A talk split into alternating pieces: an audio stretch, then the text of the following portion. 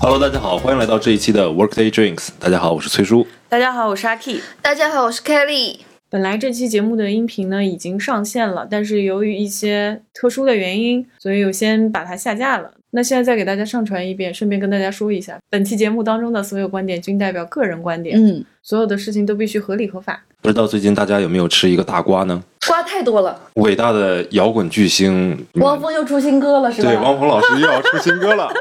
但是头条被某女星抢了，对的，我们叫做大雨事件。 对，因为另外那个 dy 的谐音敏感词，所以我们决定用大雨来表达。嗯，好，就着这个某女星的大雨事件，然后来延伸一下，我们讨论一下关于大雨， 关于大雨，关于前任，关于如何分手，嗯，对，类似的这种事情。这个事情我们就不用重申了吧，还是要回顾一下这件事情，以防有人可能没有吃到这个娱乐圈的瓜。毕竟这个节目播出的时候，这个瓜已经过了一周的时间了。这个微博、嗯知乎上面到处都是我。们简单的概括两句吧。某女星在跟前任分手之后，被前任爆出来，她在美国大雨了两个孩子。然后现在某女星受舆论的影响，她的 Prada 就 Prada Prada 的掉下来，嗯，嗯然后跟她还解约了嗯对，还发了官方的那个声明，在打官司，然后又有金钱的纠纷，又有大雨事件的纠纷，各种不好的声音吧。对，嗯但是我们今天不去聊娱乐八卦，我是们的只聊就是对大宇事件的一些看法以及分手的一些看法。所以我想问一下，作为女生啊，你们对大宇这件事情怎么看？其实这个事件出来之后，因为我最近都在家工作嘛，工作群里面啊有在讨论这件事情，然后我差点被人喷了。啊，这样，嗯，有的女生她害怕，有些人她身体条件不允许，那就没有办法，她只能选择这个方式。那这个行为在国内呢，它是不太符合法律的。但是其实我知道。这个地下产业还是非常丰富的。以前我认识一个朋友，他是有兼职做这个事情，是他被们大雨，他是一个中介，把他们介绍到乌克兰、美国啊这些地方。这件事情哪怕是双方愿意的，还存在一个问题，就是我们也抛开法律不讲，伦理道德层面来讲，这件事情到底你们觉得是 OK 还是不 OK 的吗？我是觉得，就好像合法的，比如说用肉体去交换金钱这件事情，嗯，啊、或者说不是说合法，就是在双方同意的前提条件下，然后你觉得这件事情是可以合法的吗？它其实是一个伦理道德的问题。我觉得也没有说什么一定要上升到伦理道德这个高的层面上去吧。三方都同意的事情，首先是出蝌蚪的这个人，小泡泡这个人，还泡有泡出肚子的这个人，他们三个人已经协商好了。如果是有非常正统正规的协议啊、法文来保障他们，何乐而不为呢？是总比地下产业要有保障多吧，对吧？你可以这么说。那我再说一个，比如说买卖 organ 呢？买卖 organ 如果是双方都同意呢？比如说我现在得了一个什么肾的癌症，然后我需要换一颗肾，有人就需要这钱啊，然后他愿意卖啊，你觉得这件事情是 OK 的吗？应该站在一个更高的层面看待这个问题，就是比如说站在一个社会、国家层面，或者站在人类层面看这个问题，不能那么局限。因为如果这件事情变得合法的话，它会导致一系列的社会问题存在。我们现在想象的是，哦，我们都是风平浪静的，大家都是衣食无忧的这样情况下，双方是有选择的。但你有没有想过，有些人其实是没有选择的呢？如果我有一个女儿，然后她得了白血病，我没有钱，我要去给她治这个病，然后我现在想赚这个钱，那我就可以把我身上的所有 organ 都拆得七零八落去卖出去。如果这件事情还是合法的，但这件事情可以合法吗？它不合法，它太不人道了。如果我是一个女性，我是一个单亲的母亲，然后我没有其他的一个更好的经济来源，同样的，我遇到一件难事情，合法的出卖我的肉体去赚钱。那我就要去做这样的事情，我觉得站在一个人类和社会的高度、文明的角度是不能把这件事情合法的。所以，同样的，关于大宇事件，我也觉得是一样的问题，就是我们只是片面的想到了，针对于我跟我老公或者我老婆这一方，我们双方是不希望呃我们自己来自然分娩，我们希望借一个肚子。但你有没有想过，哪怕是那个自愿借你肚子的人的利益呢？这是他的选择啊。其实法律也是政府和社会为了界定整个群体制定的一些规则，它不能涵盖到非常细微的，像个例上面。刚刚张凯丽说认可的，比如说啊，我愿意，嗯或者是你刚刚提到的那些问题，我觉得站在国家的角度，能禁止的话，它就禁止。比如像我们国家，嗯但是像美国啊、像其他的一些国家，因为国情不一样，所以他们允许这个东西。但其实我想说的是，在很久之前，也许试管婴儿这件事情也是被诟病的。觉得这个东西不合伦理道德。也有人会去卖，嗯有些钉子裤对啊，总会有那些一小群所谓的精英，他们想要筛选他们的基因啊，肯定还是有这个产业链在的。嗯但是现在试管婴儿是合法的吧？合法，只要有一个产业出现，那为什么不把它合理化呢？看这件事情会不会有人会受到伤害，尤其是弱势群群体那在肯这个定是会受到伤害的。试管婴儿这件事情不会有人受到伤害，贡献卵子，但是他不会受到什么太多首的伤害。先，摘取卵子，你身体会有很大的损伤，然后做试管婴儿的这个女性身体也同样遭受更大的伤害。这个手术本来风险和承担的部分就很大。就政府角度，他不管做了什么，下面总归会有黑色产业、地下产业。与其那样，还不如把它公开合法化。我觉得法律是这个社会的一个公平正义的一条准绳，是一个示范，是一个指导。啊，就像我小的时候，我爸跟我说，你学习要奔着一百分去，就是你打靶射击，你要奔着那个中心的原点去，就有可能你考不到一百分，有可能你去打靶射击的时候打不到十环，但是你不会偏太远。如果我们在法律的这条准绳上面就已经给了很大的限度的话，在实际操作当中，在大家的心理当中，就这条准绳会更加下降。所以我觉得从立法角度来讲，我觉得这样立法是没有问题的。是的还是那句话，我没有做非常深入的研究，包括说试管婴儿也好，还是说这个大雨也好，到底会对人造成多大的伤害？但是仅从伦理道德和我认知的认为会对人造成的伤害而言，我都觉得这些可能是就就我们国家法律而言，我是支持的，我就觉得这样是没有问题的。那我们就是像今天的这种事情当中的案例来讲，这个小朋友如果就像他们那个录音里面，就没、嗯他们要要要给别人去收养还是怎么样的，一个非常不道德的事情，对吧？是的，其实我们现在讨论的不是说大禹这个事情到底应不应该合法化，大禹这个事情到底应不应该受大家谴责。我们现在所谴责的，主要是因为这个 Z 姓女星说了那番话，嗯，漠视生命的那种做法。是是，这个是是我们集体觉得我们大家都不能接受的一件事是情。嗯的，哎，不过啊我个人意见啊，仅仅个人意见，我仍然认为就这件事情是不能合法化的。嗯嗯，如果是极特殊的情况下，比如说是生育方面的一些问题，那对可以极特有极特殊的办法，但是我不觉得应该是以这样的方式来进行。就哪怕这件事情可以合法化，它也需要有非常严苛的一个制度那当和然保障的，对不能对对是像就是我们现在了解到的这个美国这件事情那么随便，就是说我们可以找一个人，我们想这样就这样做。我觉对得对它对是需要有一系列的一个保护的政策，最重要的还是要保护多方面的群体的利益，除了就是这个夫妻两个人的利益以外，还有这个去大宇的这位女性的利益，嗯以及即将出生的小朋友的利益，这都需要社会去保护他们利益。因为夫妻两个人说做了这件同意做这件事情，然后在大宇的过程当中，现在这是两个人分手离婚啊，那如果两个人突然离世呢？那之后这个小朋友嗯成为谁的责任，将成为这个社会的责任，那就是我们每一个纳税人的国家，对吧？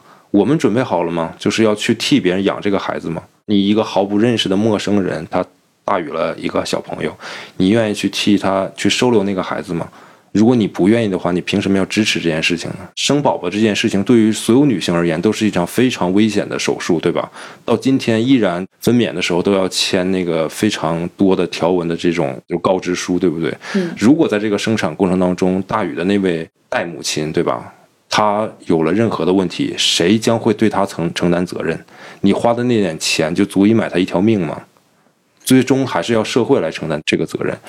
社会是我们每一个人个体，就是你愿意承担这个责任吗？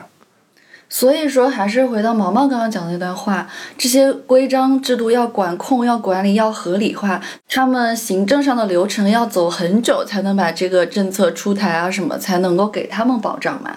那目前我们国家不做这方面的这就是个我一个们措对于施的，我们国家来对说，两个点吧，一个是对于我们国家来说，这个是禁止的，所以说怎么去嗯对安抚这个大禹妈妈这些细则，我们国家就不深究了。还有一个点的话，就是说所有社会的个例能够让你记起来的这些比较荒唐的案件，会推动立法，所以我们也可以期待一下这个事件对于嗯后续我们国家在这方面立法的一个推动。嗯，还有一个非常奇妙的点，就是前几年我就喜欢逛乱七八糟的论坛。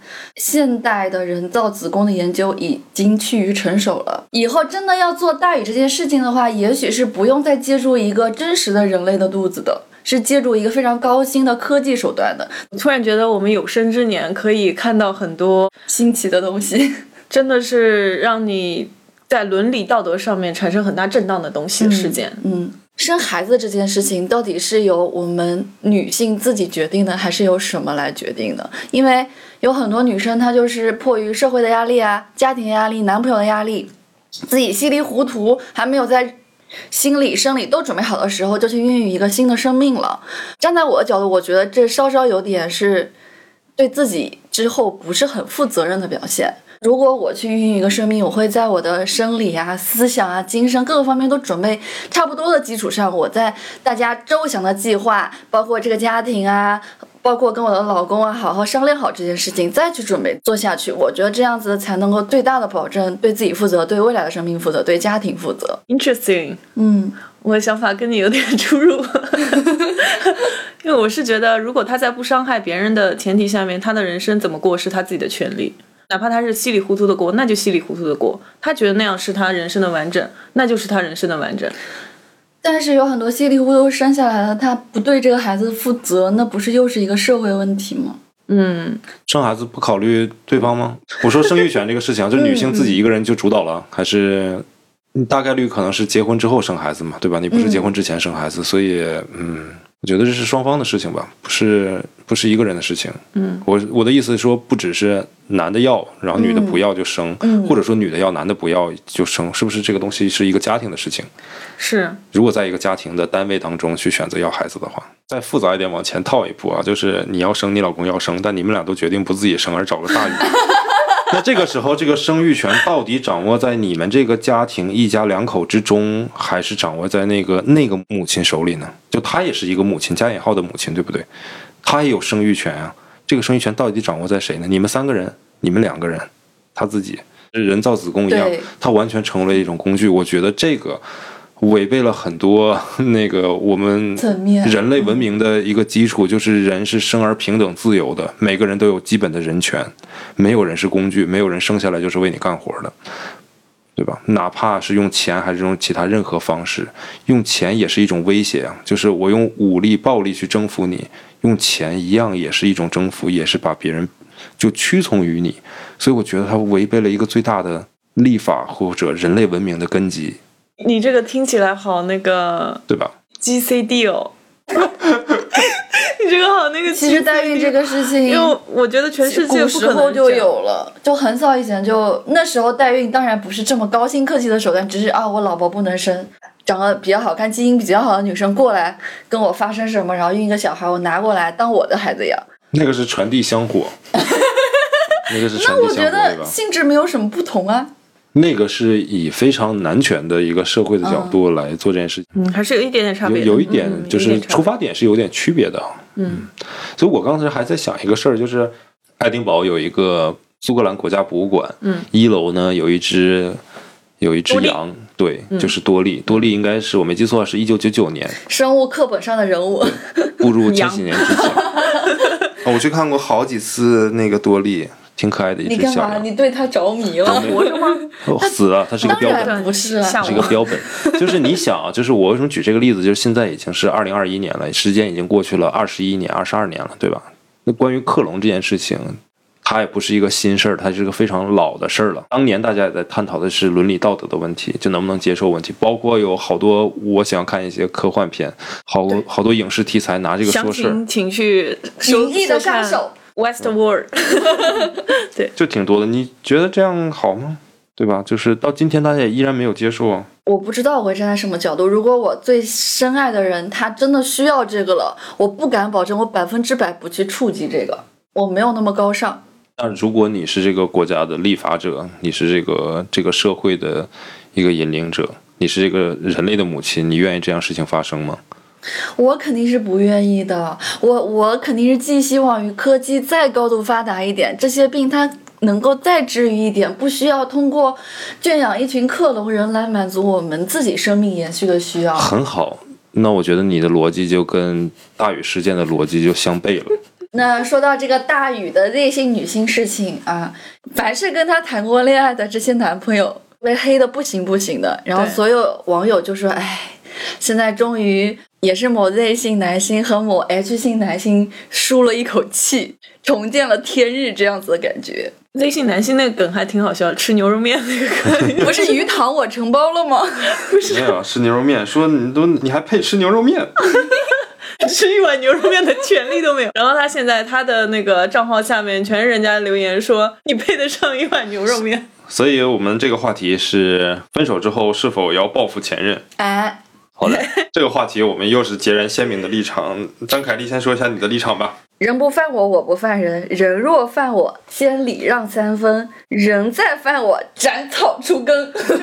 这个好听着像是金星说 过，他真的是那种十恶不赦的坏蛋，杀人放火抢银行，然后又恶毒的那种。我怎么可能不报复他？你怎么报复呢？拿法律的手段报复他，我自己也没办法。 他都恶毒成那样了，你我怎也么交往的？我也我很难相信你还能活着报复他。 啊，我说实话，咱们就是那种大概率你也遇不上，对吧？对，那种要说点是能你遇得能跟上人的家呗谈恋爱吗？ 啊、也是，呃我就是说程度比较严重的，什么骗财啊、骗色啊，还要把你的名声给搞臭那种，你肯定得报复他，嗯不然你在这个环境里都被他搞得不行不行的，你不报复一下，你能爽吗？你心里爽了之后呢？没遇到过，我只能嗯想象一下。所以你被伤害过吗？你在感情当中被真实的伤害过吗？ 我的伤害过，只不过就是冷暴力啊，或者说话不太好听啊，然后逼我分手啊、那你出轨啊什嗯你么觉的就没得了你，遇到的这些伤害就是值得，就是你要去报复他们吗？不值得。就是也不需要去报复，哎，对，对吧？嗯。我我现在问一个问题吧，在座的各位有没有报复过前任的？没有，我更不可能了。我们都太弱，我也没有。怎么办？没有必要报复有两个原因，第一就是你是什么样的人，我始终坚信你会遇到什么样的爱情，宽慰了，宽慰了，对吧我们三位都挺好的。 你也嗯对，你也不太可能会遇到那样不好的那么不好的人，我相信啊。当然，大家也有倒霉的时候，说万一运气不好，是真的是遇到了，事情要分严重性，对吧？如果只是情感类里面的那种不好，我觉得是没有必要报复的。就我们都遇到过情感那种当中对方对你的一些所谓嗯的 PUA、所谓的渣也好，但我觉得都没有什么报复的意义。就哪怕咱举一个最简单的例子，你说对方出轨了，跟你在一起的时候，你要报复吗？我肯定不报复，我选择离开，让让他们百双年好宿合。双飞吧。百百年好合是吧？再怎么样，你去报复他，你不会让他像你一样，你只是心难受的话去报复他，嗯，不太好，会让对方也像你心这么难受，并且哪怕在这个途中你去报复实施所有的这系列当中，你的心依然难受，这件事情未必会愈合你。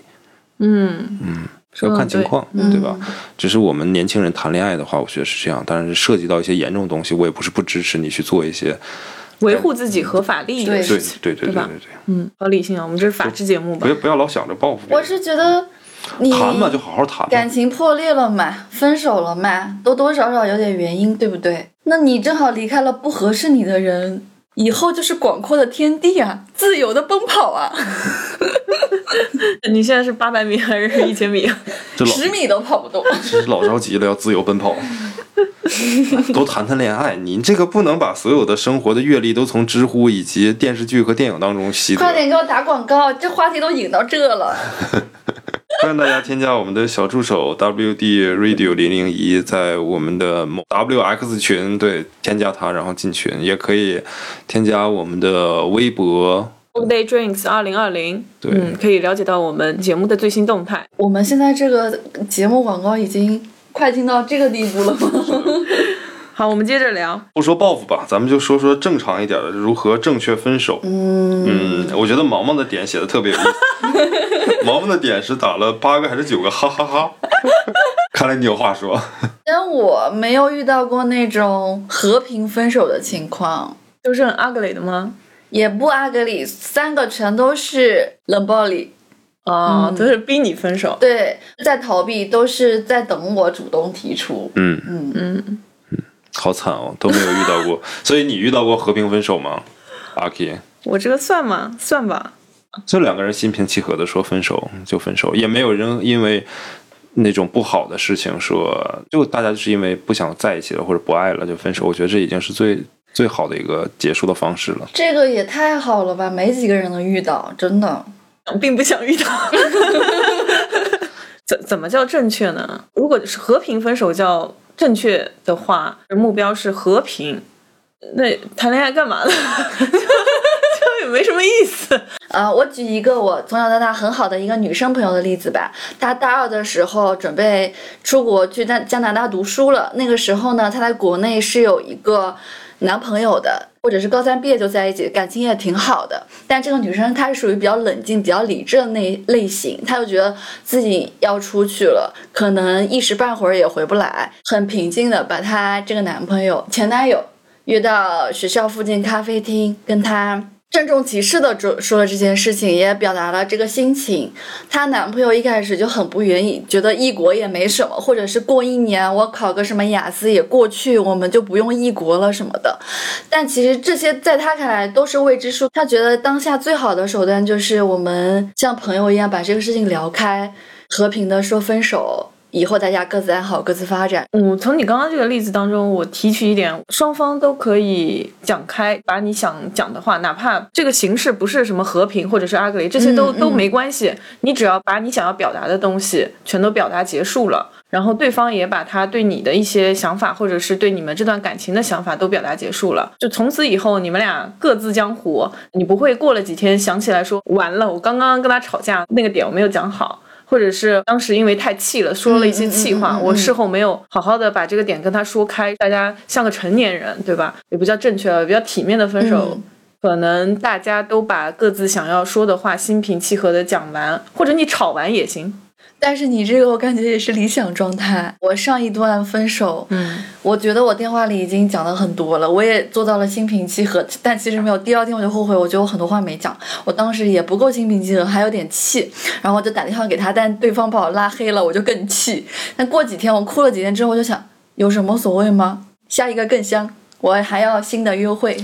是吧？崔叔怎么看呢？我我我是挺认可阿 K 的说法的，嗯就这两个人如果真的要正确分手的话，不管其他的那些东西怎么样，这两个人可以心平气和的把要说的东西互相说完，是蛮好的一件事情。我看了一下我之前写的点，我之前写的点可能更严肃和理智一些。我写的是要先解决财产问题，消除家庭影响以及社会影响，该走司法途径走司法途径。没有这些事情的话，就互相祝对方好。那如果我们把它狭隘一点，只是说我们现在这个年纪谈恋爱的话，我有一件非常悲伤的事情，对于张凯丽，就我替她感到悲伤的事情，就是我不认为她可能有过一段我认为的我的概念认知里面的爱情，所以你可能就没有遇到过一个正儿八经的告别。不就是这样吗？不是所有人都能遇到的。对啊呀、也也有可能是没那么幸运，有爱情就会有始有终。我相信真正的爱情是有始有终的。呃，我们之后有两个话题可以聊聊这件事情。对的，对的。除非爱情戛然而止，就是这个人离世了，那个该如何告别呢？就是对啊呀就这种好痛苦。单方面的也可以告别。这样告别某个阴雨的天气，你穿着风衣，撑着黑伞，拿着一束白色的菊花到他的墓前，深情地对他说一段话。我以为你要说白色玫瑰 花。还有一个是跟自己告别，或者说分手是跟自己分手的一个过程，时间，不留遗憾，在一段合适的感情里面，只记住那些美好的。如果这段感情让你觉得它没有什么美好的回忆，那这段就不是一个好的感情。没错确实，嗯，这么想想，你好像没啥感情经历，是不是？白纸一张，张凯丽，欢迎大家加入我们的线下粉丝群。 怎么就白纸一张了呢？没谈过恋爱， 就是好的爱情，不是每个人都那么能够幸运的遇到的。遇到了呢，你就好好去经营嘛。结束一段爱情未必是一件坏事儿，没错，就结束感情，没准儿也是一件好事情。觉得有些人可能注定这辈子不是两条平行线，他就短暂的一生当中，你们相交相遇了，那你们在那段相遇的旅程当中蛮好的，之后就各自开启下一段旅程，对，这不是能一够件收获到更好的自我。对啊，这不是一件更幸福的事情吗？虽然这句话听起来有点俗气，但是你仔细的去发现，你有没有在这段感情当中变得更好，可以检验这段感情是否的是一个好的感情，标准之一吧。所以开始的时候是美好的，我希望结束是美好的，放下呀、所以不要去报复啊。最开始的时候，你遇到这个人，你就应该是妥善的了解这个人的，你要经过筛选。就是我们上一期节目说的，就是从征婚到 dating 到确定关系这些，他不会做出特别伤害你的事情，你也认准了跟他在一起会有一段好的爱情。我之前分开最纠结的点就是刚刚阿 K 所说的，我想要的是一个体面的分手，是有那个仪式感的，但是它就是消失了，它就是不给我一个正正正确的分手。在我的思维里，我说你如果觉得我们不能继续下去，我们找机会。心平气和聊一下这个事情，我又不是不能接受那种女生，对吧？你为什么就跑了？你为什么就消失了？我当时就非常纠结，那几天我就是死活想不通这个。但后来时间长了也就好了，就没必要去想通。嗯我觉得没好，录了快十期节目了，每期都得聊一下这个事儿，我就觉得它没好。 你还有个办法就是啥？你不够理智没问题，你承受得了后果，你把最坏的结果先想好，哦然后你那觉不得是你承受了吗？对啊，体面的分手，一个是我刚刚讲的，大家像成年人一样，能够把自己想说的话都说开了，都说清楚了。从此以后，关于这个人的所有的东西，其实都跟你没有关系了。你们只是因为你们之前的交集，然后收获到更好的自己，可以知道自己身上的哪些问题。第二个就靠时间啦。如果你迅速的找一个新的男女朋友泡吧去伤害自己，觉得这段时间是可以给你充实起来，你还是要做你自己，遵从内心，按照你自己的脚步慢慢的来。就跟崔叔讲的一样，报复他，同时也在报复你自己，最终还是要坚定自己，做自己。所以现在你还好，我们遇到的只是所谓的恋爱当中的分手。如果你再往前倒，如果这不是分分手是离婚呢？哎呀，那可就不是你们两个人的事情了。这是一件更复杂的事情。如果我们再往前倒，倒到第一个话题，就是你们现在分手、离婚，加上还有一个大宇的孩子，那个孩子，请问你会怎么处理？我已经到这步了，是吗？，对你已经到了这步了。接回来养啊。对啊，不然怎么办啊？目前来看啊，所掌握这些信息量来看，是我的问题多一点嘛？那那我你有没有想过一个问题，就是你还可以接着，你是一个，你有没有觉得呃是不是有说机会这个孩子会对你加引号的是一个累赘呢？单纯指的是离婚以及嗯有大宇孩子这件事情发生在你身上。综合考量一下我跟我的前任或者是这个前夫的经济状况，孩子是肯定要养的。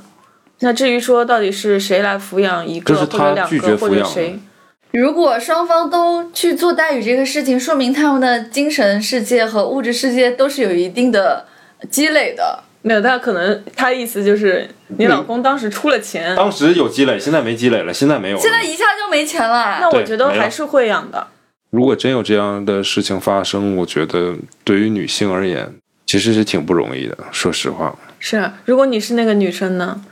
如果我是那个女 生，对啊，如果我是那个女生的话，我会尽量要求这个孩子交对方去抚养。哦，就是尽最大努力要求对方。那如果对方不行呢？嗯，哎对方不行是经济能力上不行，还是什么啊上人面？不行，经就是济也不肯行，嗯不肯要呀，跟你前面设定的一样呀。我们是一个问题啊。如果对方也不肯要，那我们就走司法程序嘛。聊一下我们前两天在群群里里面面说的，其实我也是看到那个好像是《奇葩说》里面的一个辩题一吗个一个小的辩题，好像是、嗯一个小的话题。两个人相处是从未开始让你觉得会比较遗憾，还是说两个人在一起了之后没有结果让你觉得遗憾？我觉得两种都挺遗憾的。当但是然了，你要比较一下但是因为我知道崔叔的论点是，呃，从没有在一起会比较遗憾，所真以的吗我我看看我可以跟他站对立面。我认为啊，没有开始更加遗憾，因为没有结果，可能是因为你们相处了一段时间，发发现不合适，但是不不合适、不适合，选择放弃是一件非常好的一个聪明理智的做法，所以这件事情就不存在遗憾。没结果呢，就算是彼此相爱过，你们还会有一段比较好的这种对于爱的回忆。我们现在是要进入一个开杠环节吗？ 对对对对对对对。可以随便 debate 吗？可以啊，可以啊。第二点就是彼此曾经相爱过，你们还仍然保留保留了一段比较幸福而美好的对于爱的回忆，是但是从来没有开始过，就连这份回忆的可能性都没有了。保留心动的感觉啊，保留请请问心动感觉能保留多久呢？美好的回忆我都没有了，冰清空。心动感觉永远不会清空吗？你二十岁喜欢的小伙子，当你八十岁的时候再遇到他的时候，你依然会对他心动吗？我二十多岁谈过的一些美好的恋爱的一些记忆、一些片段，会随着我这一生都不会消失。就 哎你现在，你们去回想你们之前的恋爱的那些经历，又想不起来，想不起来。 那 OK，那你们之前对那些心动的男生的那心动的感觉，你们还在吗？在，你在硬熬好吗？没事没事，你接着说你的。嗯，如果你今天是十八岁遇到对一个你喜欢的人，是的你说你没跟他去表白，还是你们最终没有在一起，哪个会让你更加遗憾呢？当然是没有去表白啊。嗯嗯，然后呢？如果你今天是八十岁呢？就你我八十岁老头儿遇到一个七十八岁老太太，爱的死去活来，我难道不要跟他去表白吗？我我真的是争分夺秒跟他表白，因为我不知道我自己剩下多长时间。啊我真的不在意我们到底能携手走过多长时间了，因为对我来讲，生命的日子就是屈指可数的。但是我爱他，我在八十岁的时候又遇到了一个我真心相爱的老太太，我觉得我太他幸福可了。太幸运了，这个老头儿。对啊，就作为一个七十八岁的老太太，你遇到了一个八十岁对你表白的老头儿，接受和不接受，这都是一件非常美好的事情。我们不在意这个结果，嗯我们在意的是我们在这个年纪当中遇到这件事情。当然，我举的是两个非常极端的，就是一个是十八岁很年轻，一个是八十岁可能不久于人世。我们现在处在最尴尬的位置，是我们现在是二三十岁、三四十岁的年纪，这个时候我们遇到了喜欢的人，不敢去表白，不敢去说，因为我们有太多的顾虑了。是但想是活也能活，但是不想活也可以，明天就不活。对对对对对，就是抛开那些世俗的枷锁，我二十岁、三十岁、四十岁、五十岁，我喜欢上一个人，我不要去跟他说吗？ 要说呀，就是前提条件是我单身啊。我十八岁的时候，我去跟一个小姑娘表白，然后小姑娘答应我了，我们俩在一起了，我们可能度过了愉快的一年两年。也许她没有答应我，她拒绝我，或者我们只在一起了一天、一个一个星期、一个月。小伙子会觉得遗憾吗？小姑娘会觉得遗憾吗？我我觉得不会觉得遗憾。啊按照年龄来划分的话，其实也未必是十八岁的人的心境，或者是八十岁的人的心境。我觉得十八跟八十，某种程度上面，如果你是你的话，其实你的想法还是一样的。对，就我十八的我和八对十的而且我我和们40三三十岁就可以再活五十年吗？所以这个跟年纪也没有很大的关系。就怕是那心里的朱砂痣，那白月光啊！不仅仅是没有开始的人会成为对方的白月光和朱砂痣呀，他也可能是你们在一起了之后，但是最后没有结果，那你也可能是他的白月光和朱砂痣呀。走过了一段路，但是最终没有结果。如果你这段路，我们假设这段路是一个非常非常好的路，包括家庭、包括朋友、包括工作，甚至是其实都会有很多的重叠。当你觉得可以跟这个人携手共进的时候，却没有在一起，承受的这个痛苦和遗憾会比你们从未在一起、一生轻松潇洒离去要多很多。 我的想法非常简单，一句话可以概括：至少曾经拥有过。谢谢。我就为了你这个点，我现在可以，我可以，我转向。 最终没有在一起会更遗憾，我觉得没有开始过没什么，就至少曾经拥有过是吗？那你要曾经拥有多少次呢？你怎么确定每一次的拥有就是拥有呢？你一一辈子会多对多少人怦然心动呢？每一个怦然心动人都要在一起吗？就这个拥有的范畴很大，我自己心里拥有也可以啊。如果你只是在心里拥有的话，跟辩题的两个人没有开始就没有关系。我觉得年纪啊，很多客观因素啊，都不能成为我们阻碍我们在一起的借口。嗯，我觉得最好吃的葡萄，可能就是永远你都没有吃到过的那颗葡萄。但是最美好的爱情，一定是你曾经拥有过的那段爱情。所以你连承担后果的勇气都没有，你有什么资格对对方说我爱你呢？嗯，你连跟对方开始的勇气都没有。